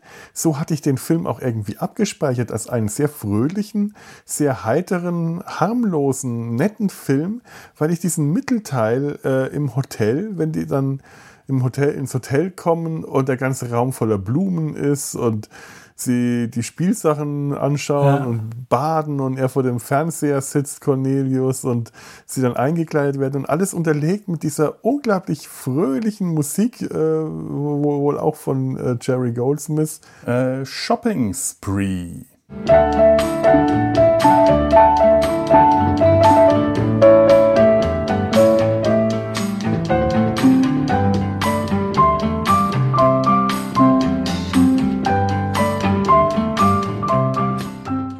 Erinnert mich auch irgendwie äh, an, an, an, die Peanuts. Ähm, äh, das, äh, das hat den Film in meiner Erinnerung tatsächlich viel mehr geprägt als dieses sehr ähm, äh, harte Ende. Hm. Das habe ich tatsächlich gar nicht mehr so in Erinnerung gehabt. Ich habe mich da äh, an das Ende nicht mehr richtig erinnert. Ich, ich, wusste, dass das da war, aber das ist mir nicht so hart in, im Gedächtnis geblieben. Also bei mir ist es auch, ich weiß nicht mehr genau welcher Teil, wahrscheinlich der letzte, mhm. äh, an den ich nahezu ausschließlich positive Gedanken habe oder Erinnerungen habe, dass das wirklich ein schöner, schöner Film war. Also ne, mit mhm. einer sehr positiven Grundtendenz. Kann man das so sagen? Ja, kann man, habe ich ja gerade gesagt, kann man so sagen. Ja, äh, kann man so sagen. Wenn kann man so sagen. Ne? Wir lassen das, das halt so. Kann man das so sagen. Und ich bin mal gespannt. Wir werden ja noch garantiert darüber sprechen. Ja, ja, und bei dem Tempo, das wir äh, an den Tag legen. Schon in mehreren diesem, Jahren. Mit diesem äh, Projekt ähm, kommen wir, habe ich schon überlegt, kommen wir eigentlich zu den äh, äh Reboot-Filmen, äh, also den, den, den neuesten. Wenn wir zu denen kommen, gibt es wahrscheinlich schon wieder ein neues Reboot hm. zum Planet der Affen ist das für das Franchise zum dritten Mal äh, neu gestartet. Das wäre ja. möglich. Aber äh, zu den äh, nächsten beiden Filmen werden wir auf jeden Fall noch kommen. Hoffe ich auch äh, beide nächstes Jahr. Davon sollte auszugehen sein. Das sind ohnehin die für mich wichtigeren Filme, sind die ersten fünf. Alles andere danach ist eher so ein Ja, hm, ach und übrigens, dann haben sie nochmal versucht, das so, so, so, so läuft, laufen alle Filme nach den ersten fünf bei mir. Sowohl Tim Burton als auch die, die neuen CGI-Filme, die ich bis heute noch nicht richtig gesehen habe, weil sie mich einfach nie interessiert haben. Gesundheit. Die habe ich auch nicht gesehen. Also ich kenne einen von, ich glaube den ersten äh, Tim Burton-Film. Fand ich aber auch schon irgendwie nicht so. Also jetzt einfach so aus meiner Erinnerung war das so, dass der Tim Burton-Film zwar nicht so gut war, aber sehr viel Fantasie hatte. Und sehr viel, äh, so, so eine gewisse fantastische Cheesiness in den Affen eben vor allem rübergebracht mhm. hat. Was für mich äh, Planet der Affen auch immer ganz stark ausgemacht hat, weil einfach die Affen immer so ein bisschen was Cheesiges hatten. Das ist immer so ein bisschen albern in diesen Masken und äh, den Klamotten. Und das ist das, was ich dann bei den neuen Filmen, soweit ich sie gesehen habe, und ich habe sie wirklich nicht richtig gesehen, sondern immer recht schnell wieder abgeschaltet, weil sie mich gelangweilt haben, habe ich das komplett vermisst. Das hat mir einfach, einfach vollständig gefehlt und da hat, äh, ist mir der Spaß tatsächlich abhanden gekommen. Nun ist es so, dass das jetzt auch nur eine Erinnerung ist, die äh, vielleicht ja auch revidiert wird, wenn wir dann zu den Filmen kommen. Mehr kann ich da gerade auch jetzt echt nicht sagen, weil ich nichts davon in den letzten Jahren gesehen habe. Ich muss das alles erstmal abwarten, wie das irgendwann in, in Zukunft ähm, sich so entwickelt. So, jetzt schauen wir mal. Was haben wir noch? alles, äh, alles nicht so. Ach ja, doch. Äh, mir ist aufgefallen, am Anfang, wenn die, bei, wenn die drei Affen, die drei Aphonauten, der Begriff stammt ja übrigens aus dem Film, Ja. fand ich sehr schön, aus dem Raumschiff steigen, dann stehen die sehr aufrecht. Wenn die später die Affen sich bewegen und gehen, dann haben die wieder diesen gebückten Gang und dieses Stimmt. wankende Hoppeln. Ja. Ja, ja. Ja. Ja. Was ja natürlich be- klar, man, man wollte am Anfang erstmal äh, den, den, den, die Zuschauer oder auch die äh, im Film die Soldaten auf eine falsche Fährte locken. Aber äh, interessant. Und ich habe mich jetzt gefragt, wir empfinden ja dieses hoppelnde Wanken der, äh, der, der, der Affen ja als etwas albern, schon ein bisschen als, als albern. Es sieht komisch aus, würde ich mal Mhm. so sagen. Also zumindest empfinde ich das so. Ich gehe mal davon aus, dass das wahrscheinlich vielen auch so gehen wird. Die, die wirken etwas komisch. Wie Ja. wirken auf die Affen die Menschen eigentlich? Wie wirkt der Gang der Menschen auf die Affen?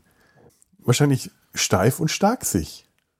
Aus deren Sicht garantiert alles andere Ja. als normal und äh, Eben. auch nicht gesund. Ja, wahrscheinlich Ja. steif und schlaksig. Ja, wie so, wie so ein Stock im Arsch mit so steifen, durchgedrückten Beinen und äh, steife äh, Rückräder. Das, das muss irgendwie ganz komisch für Affen ausschauen. Wie Und ja, sie werden sich auch wahrscheinlich fragen, was ist mit deren Hüfte passiert? Die können ja nicht mal eben auf alle Viere und wegrennen. ja, Oder, oder klettern. Ne? Manchmal klettern sie ja noch. Ja, ja. Äh, also bei äh, Tim Burton haben die Affen auch wieder geklettert. Hier in den Filmen äh, haben sie ja tatsächlich alles Klettern verlernt, was wahrscheinlich einfach zu aufwendig gewesen wäre, das mit den Schauspielern zu machen. Aber die, die Affen in diesen Filmen, die klettern ja nicht mehr. Ja. Aber ähm, was ja auch, wie ich mich dann auch frage, aus Sicht der Affen, wie sehen eigentlich Menschen aus? Wir haben es im ersten Film, sagt Zira zu Taylor, als er sich den Bart abrasiert, du siehst so hässlich aus ohne Bart. Ähm, mir, mir ist jetzt auch mal wieder aufgefallen, wie faltig die Affen ja tatsächlich sind. Also diese, diese Masken, die die aufhaben, die wirken, die sind unglaublich faltig. Und ich, äh, mir ist, zum Beispiel habe ich früher gedacht, dass Zira eigentlich sehr alt ist. Aber ist sie ja eigentlich nicht. Sie ist ja gerade Mutter geworden. Mir ist, ich dachte früher, die ist sehr alt, weil ihr Gesicht so faltig ist. Aber das ist ja das typische Affengesicht. Also muss eigentlich für Affen, die diese faltigen Gesichter, für die das normal ist, die, die typischen Affenrunzeln und Falten in der Haut, muss so ein glattes, junges Menschengesicht total abstoßend wirken. Sehr hässlich, so hässlich glatt und konturlos. Ja, weil ja auch ein Affenbaby schon eine gewisse Ja. Faltigkeit Gesicht hat. Hm. Ja, die Sichtweise, auf die kommt es an. Ha. So, ich schau mal, ob ich noch irgendwas Interessantes hier habe. Ich habe gar nicht mehr viel. Ich habe auch keine Notizen mehr. Es ging aber schnell diesmal. Also von den wenigen Notizen, die ich hatte, sind alle aufgebraucht. Sowas. Ich, ich habe nur, äh, habe ich, hab ich hier noch irgendwas Interessantes äh, notiert? Also ich habe noch eine Menge Notizen, aber die sind alle nicht so richtig interessant. Ähm, Ja, zum Beispiel ich habe eine. Entschuldigung, sag du erst. hm, sollte im ursprünglichen Skript sollten Cornelius und Zira von Dr. Hassleins Dobermännern in Stücke gerissen werden. Das habe ich jetzt leider nicht verstanden, weil genau als du angefangen hast zu sprechen, der Ton weg war. Es war ursprünglich geplant, dass Dr. Hasslein sie auf dem Schiff nicht mit gezogener Waffe verfolgt, sondern mit Dobermännern. Und die Dobermänner sollten sie, äh, sollten Cornelius Zira und das Baby in Stücke reißen.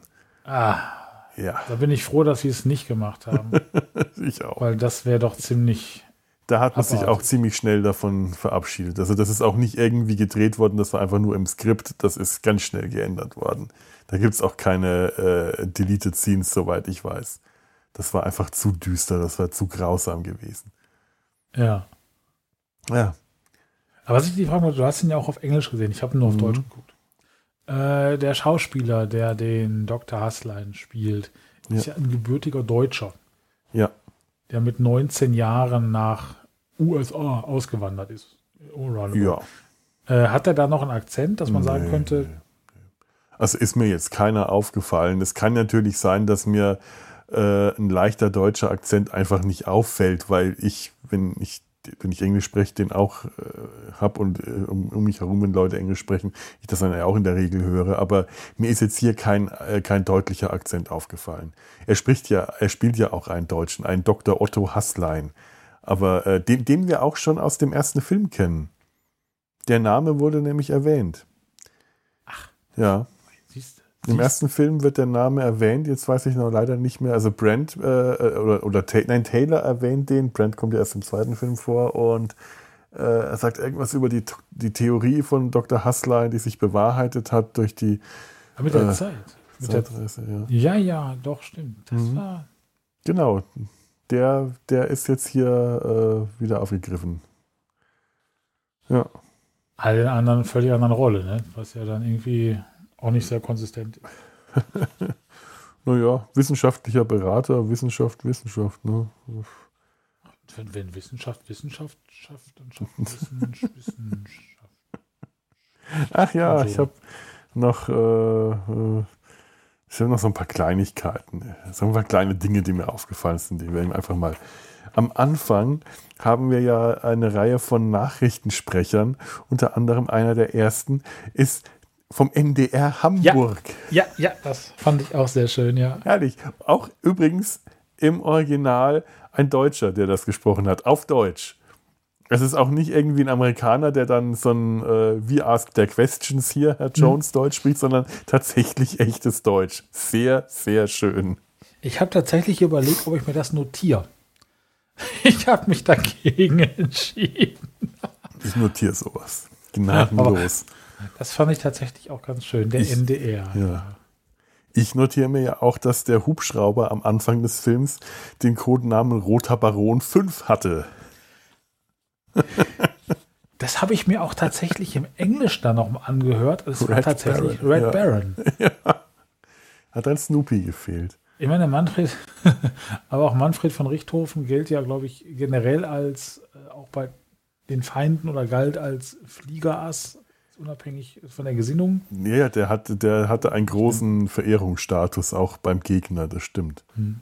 Das war, ja, mein Gott, das war die, die Fliegerromantik des Ersten Weltkriegs. Also nicht umsonst äh, hat Charles Schulz Snoopy in seinen äh, Fantasieträumen äh, als Fliegerass des Ersten Weltkriegs auftreten lassen, weil das einfach immer noch gang und gäbe war, das zu romantisieren. Das wird es doch heute nicht mehr bringen. Aber der hat das damals gebracht und ich bin da total glücklich drüber, weil ganz ehrlich, das tollkühne Fliegerass des Ersten Weltkriegs, das ist eine, das ist, das ist so die geilste aller Peanuts-Storylines. Mhm. Wenn das kam, ich habe das gefeiert.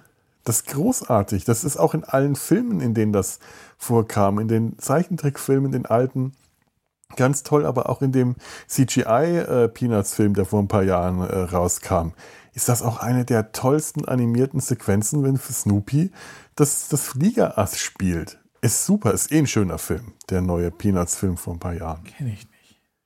Schau mal, der, ich weiß nicht, ob der irgendwo gestreamt wird, äh, ist ein ganz toller computeranimierter CGI-Film okay. mit den Figuren auch so ein bisschen flach, so ein bisschen zweidimensional, dass sie diese Peanuts-Ästhetik haben. Ist sehr witzig, ist toll gemacht und äh, wirklich das tollkühne Fliegerass des Ersten Weltkriegs ist auch ein Highlight in dem Film, finde ich. Von 2015?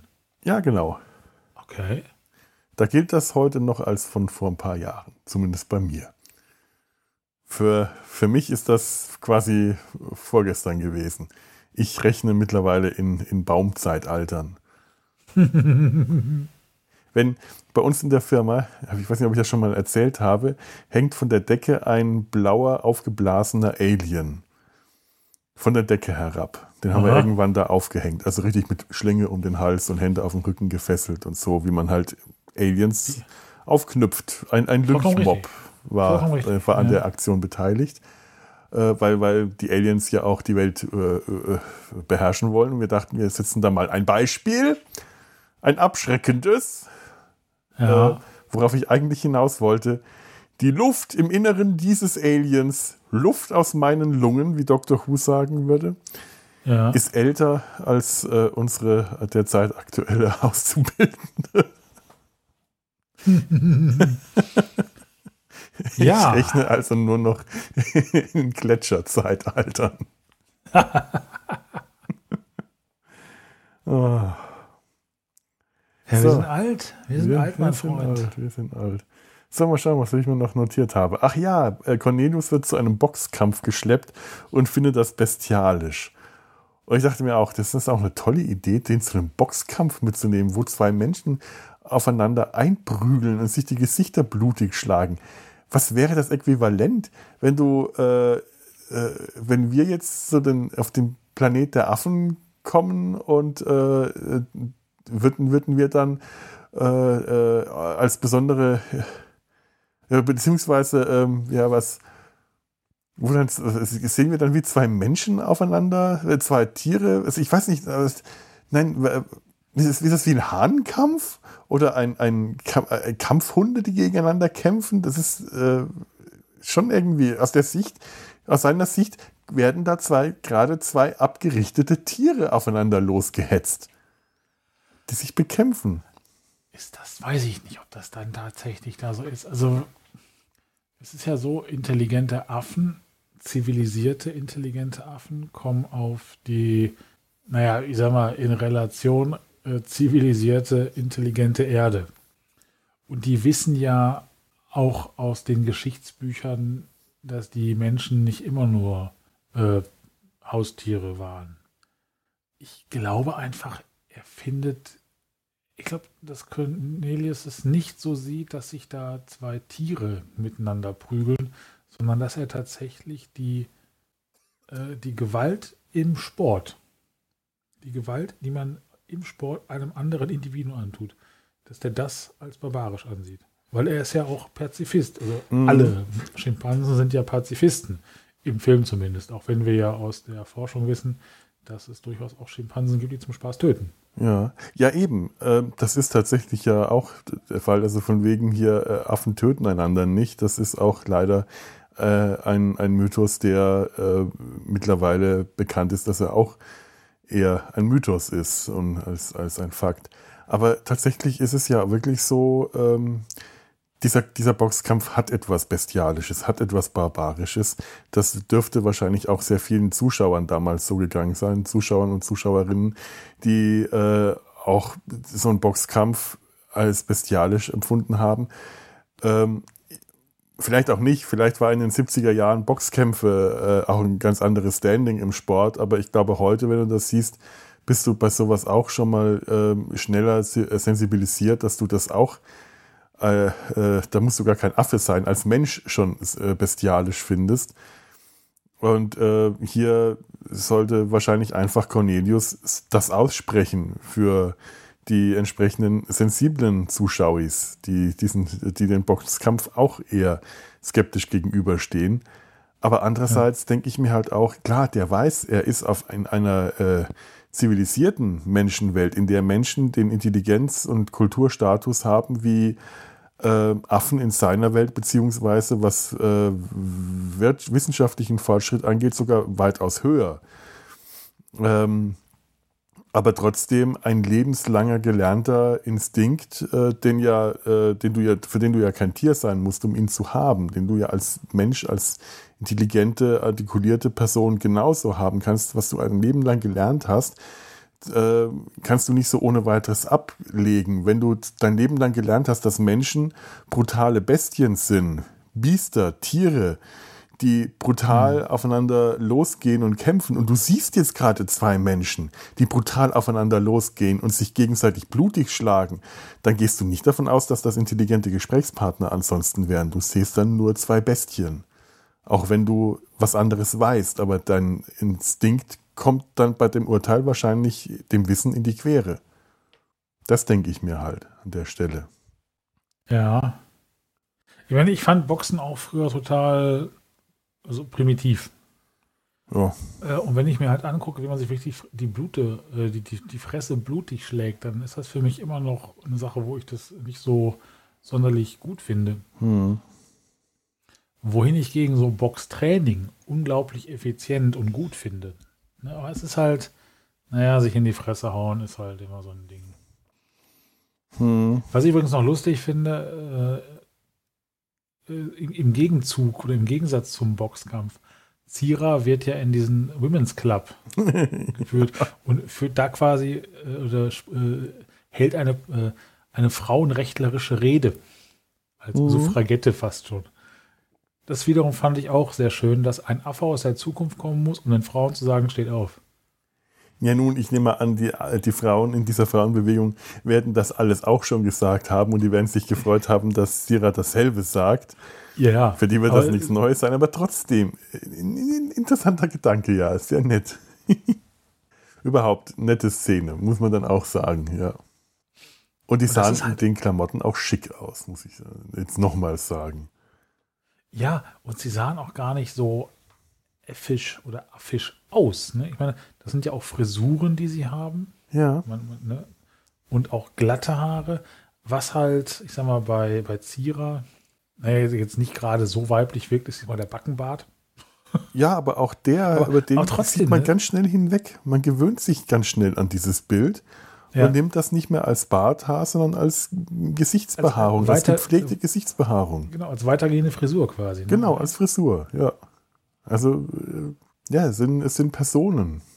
Ja. Und ich meine, auch wenn, äh, wenn auf dieser Party, die dann im Fernsehen übertragen wird, in diesem Hotel-Apartment, äh, die so äh, alle beisammenstehen und äh, Cornelius neugierig und belustigt zuschaut, wie einer von den äh, älteren Herren mit irgendeinem jungen Mädchen auf dieser Wippe herumalbert. Da äh, merkst du richtig, der würde sich genauso in einer, auf einer Partys mit Schimpansen oder Affen, würde der genauso dastehen und sich belustigt anschauen, wie die anderen rumalbern, aber er selber würde sich diese Blöße nicht geben. Das ist ein doch etwas reservierter, eine reservierte Person. Ich will immer Mensch an solchen Stellen sagen. Es rutscht mir immer so raus, als ja. eine Person. Und auch genau in dieser Szene, da hm. machen sich die Menschen zum Affen. Ja, Genau. Ja? Die Menschen machen sich zum Affen, während der Affe distinguiert daneben steht in seinem Anzug, vollkommen äh, menschlicher wirkt als die Menschen. Das stimmt. Ja. Auch als er später keine Zigarre, die Zigarre nicht äh, rauchen will, die ihm Armando nach der Geburt gibt, äh, ja. fand ich das auch eine nette Szene. Er, sagt, er, er zieht einmal dran Hus und sagt dann, nein, nein, nein, definitiv nicht. Ja, das ist dann wirklich, so, was ihr heutzutage alles noch macht, in unserer Zeit, da sind wir da schon mal drüber hinweg. Ja. Fast, ne? Die Gorillas rauchen Zigarren. Ich weiß, aber er ja. verhält sich so. Genau. Mit dem Motto, ihr mit euren, euren Kinderkram lasst mich mal als Erwachsener mit mhm. sowas in Ruhe. Stimmt. Ähm, Armando, da fällt mir ja noch was ein, der gibt ja dem kleinen, dem kleinen Milo noch einen Anhänger mit das ist jetzt wirklich nur noch so ganz, ganz am Rand ein kleines Schmankerl, das wirklich äh, gar nichts groß mit dem Film zu tun hat, aber ich möchte es erwähnen. Er gibt ihm das, das Amulett des heiligen Franziskus mit und sagt, das war ein Freund aller Tiere. Und auch hier haben wir wieder einen mittlerweile sehr überholten Mythos. Der heilige Franziskus war nicht der Freund aller Tiere. Es gibt ja immer diesen, die Geschichte des heiligen Franz von Assisi, der den Vögeln gepredigt hat. Ja. Und dann sieht man so alte Darstellungen wie der heilige Mann äh, irgendwo in freier Natur, schöner grüner Natur, steht und predigt und nette Singvögel setzen sich ihm auf die Hände und er predigt ihn. Das ist totaler Quatsch. Wenn er das tatsächlich überhaupt gemacht hat und es ist nicht, über, nicht klar, ob das tatsächlich historisch ist, dann äh, stimmt eher die Version, dass Franz von Assisi, um die Stadtväter zu schockieren, zu den Raben und den Aasfressern gepredigt hat, zu den Raben und Krähen, weil das Aasfresser waren, quasi die Aussätzigen unter den Vögeln und in der Vogelwelt, um zu zeigen, dass man auch zu den Aussätzigen gehen soll, weil er nämlich bei den Leprakranken und den Aussätzigen äh, auch seine, seine Predigt verbreiten sollte. Also die hübschen Singvögel waren äh, fiese, eklige Aasvögel. Ah. Freund aller Tiere. So. Ich hoffe, dass das stimmt, weil ich es aus dem Namen der Rose habe, aber ich vertraue einfach mal Umberto Eco, dass der da keinen Quatsch geschrieben hat. Es klingt aber total logisch und klug. Ja, wenn es nicht stimmt, dann äh, schreibe ich das jetzt Umberto Eco zu und der ist tot und kann sich nicht mehr wehren. Von wegen historisch. Ne? Ich, ich erzähle hier auch einen Scheiß, wenn es sein muss. Und behaupte einfach, dass es stimmt. Man muss es einfach nur mit dem Brustton der Überzeugung sagen. Dafür das sind wir Podcaster. So. Ne, das ist postfaktische Wahrheit. Oh ja. Ja, ja. Lass uns darüber oh. reden. Die nächsten fünf Tage sind wir beschäftigt. ja, ja. Gut, gut.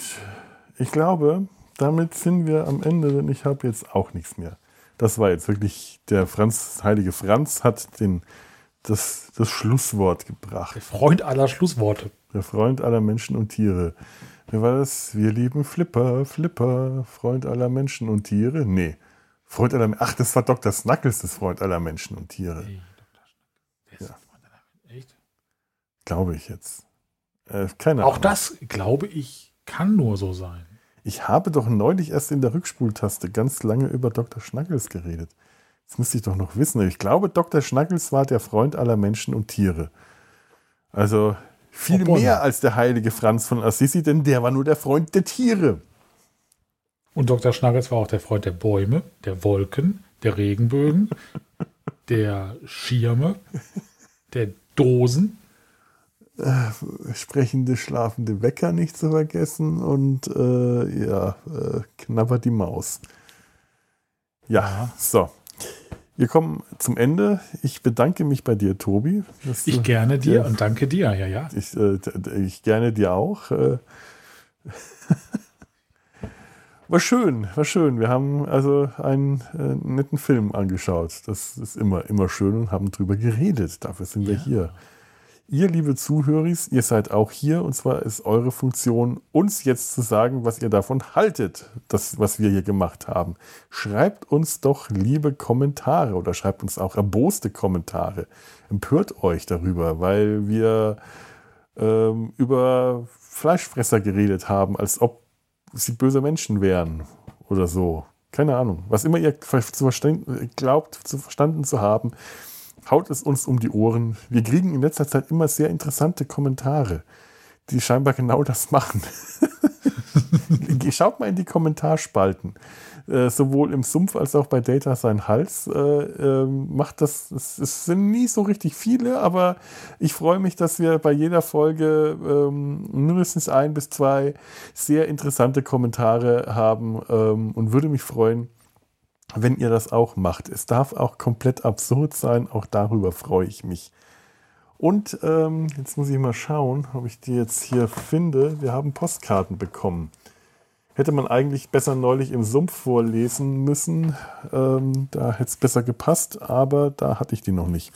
Ich habe nämlich Genesungskarten. Da darfst du jetzt mal ein Foto machen, wenn du das kannst, von auf Skype ein Schnappschuss. Wie schön. Zack. Das ist was schwierig. Ich halte ihn mal kurz Dauert in die Kamera. bei mir immer eine halbe Stunde länger. Ja, das, das kann sich, äh, ja genau, er hat einen Schnappschuss. Ich sehe dabei immer total bekloppt aus. Aber es geht das ja nicht, mich das, kann man da rausschneiden. Das, das, das macht nichts. Äh. Das, ist, ist alles Natur und echt.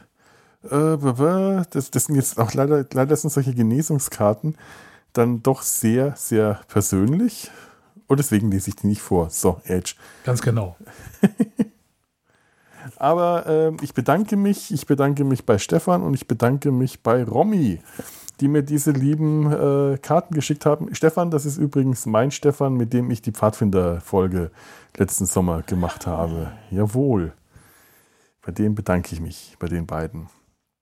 Und auch ihr, bei euch, liebe Höris, würde ich mich dann auch bedanken und freuen, wenn ihr uns auch Postkarten schreibt. Das müssen keine Genesungspostkarten mehr sein, denn äh, zu diesem Zeitpunkt äh, betrachte ich mich jetzt einfach mal als äh, mehr oder weniger genesen. Jawohl. Ich habe heute von meinem Arzt erfahren, dass, äh, wie es weitergeht, möglicherweise kriege ich nach meiner äh, OP, wo jetzt die Metastasen hier aus Lunge und Lymphknoten rausgeschnitten wurden, allerbestenfalls noch eine leichte Chemotherapie zur Unterstützung. Das heißt, ähm, mir werden dann vielleicht möglicherweise nicht mal die Haare ausfallen die Fleisch, das Fleisch-Toupet könnte mir erspart bleiben.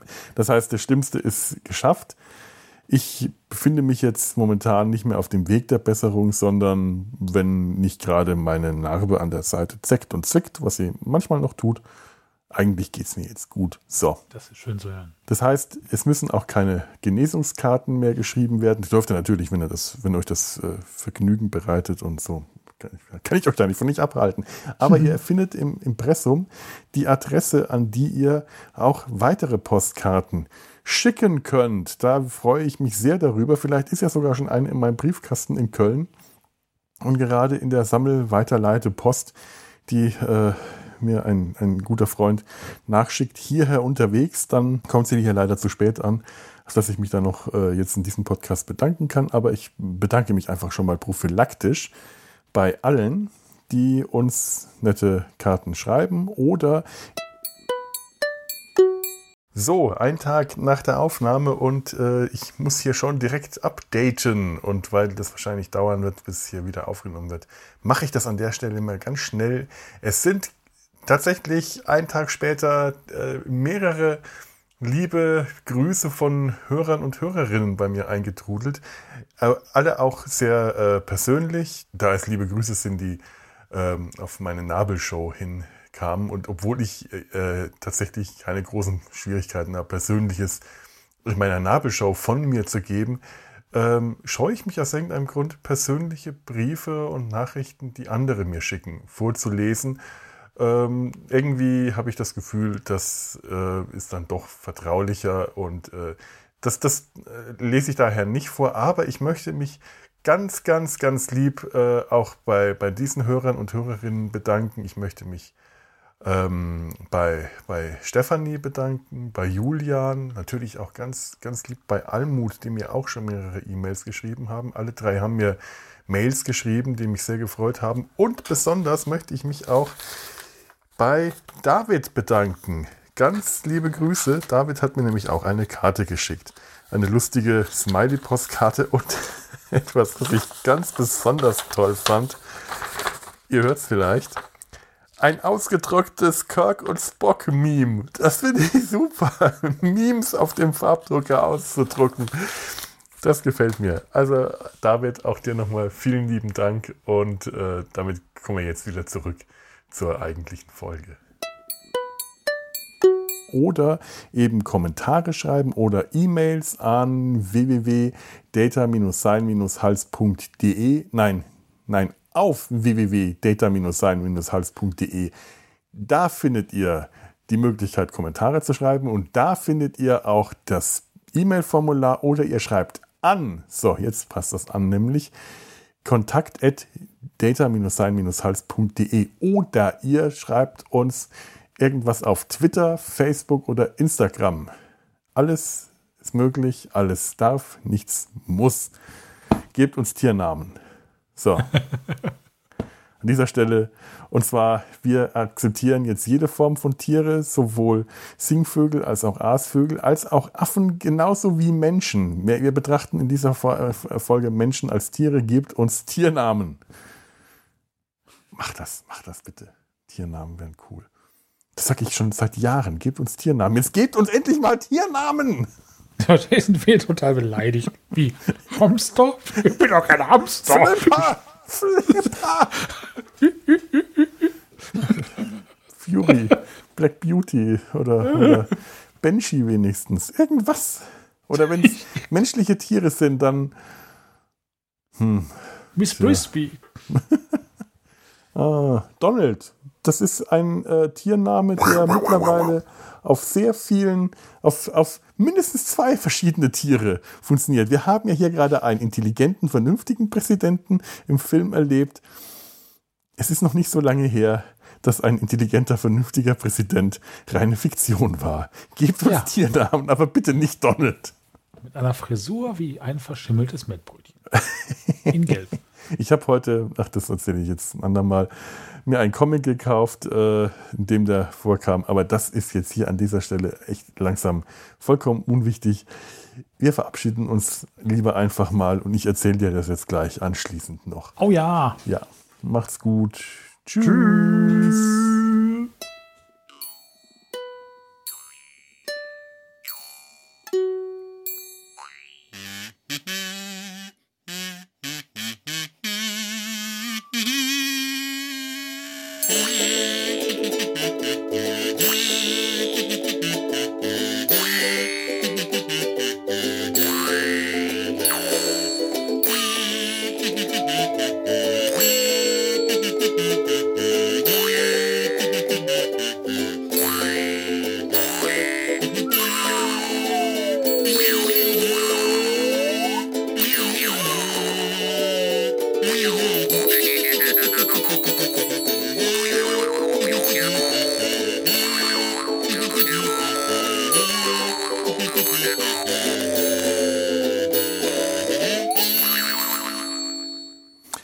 Kennst du eigentlich die Doonesbury Comics? Nee.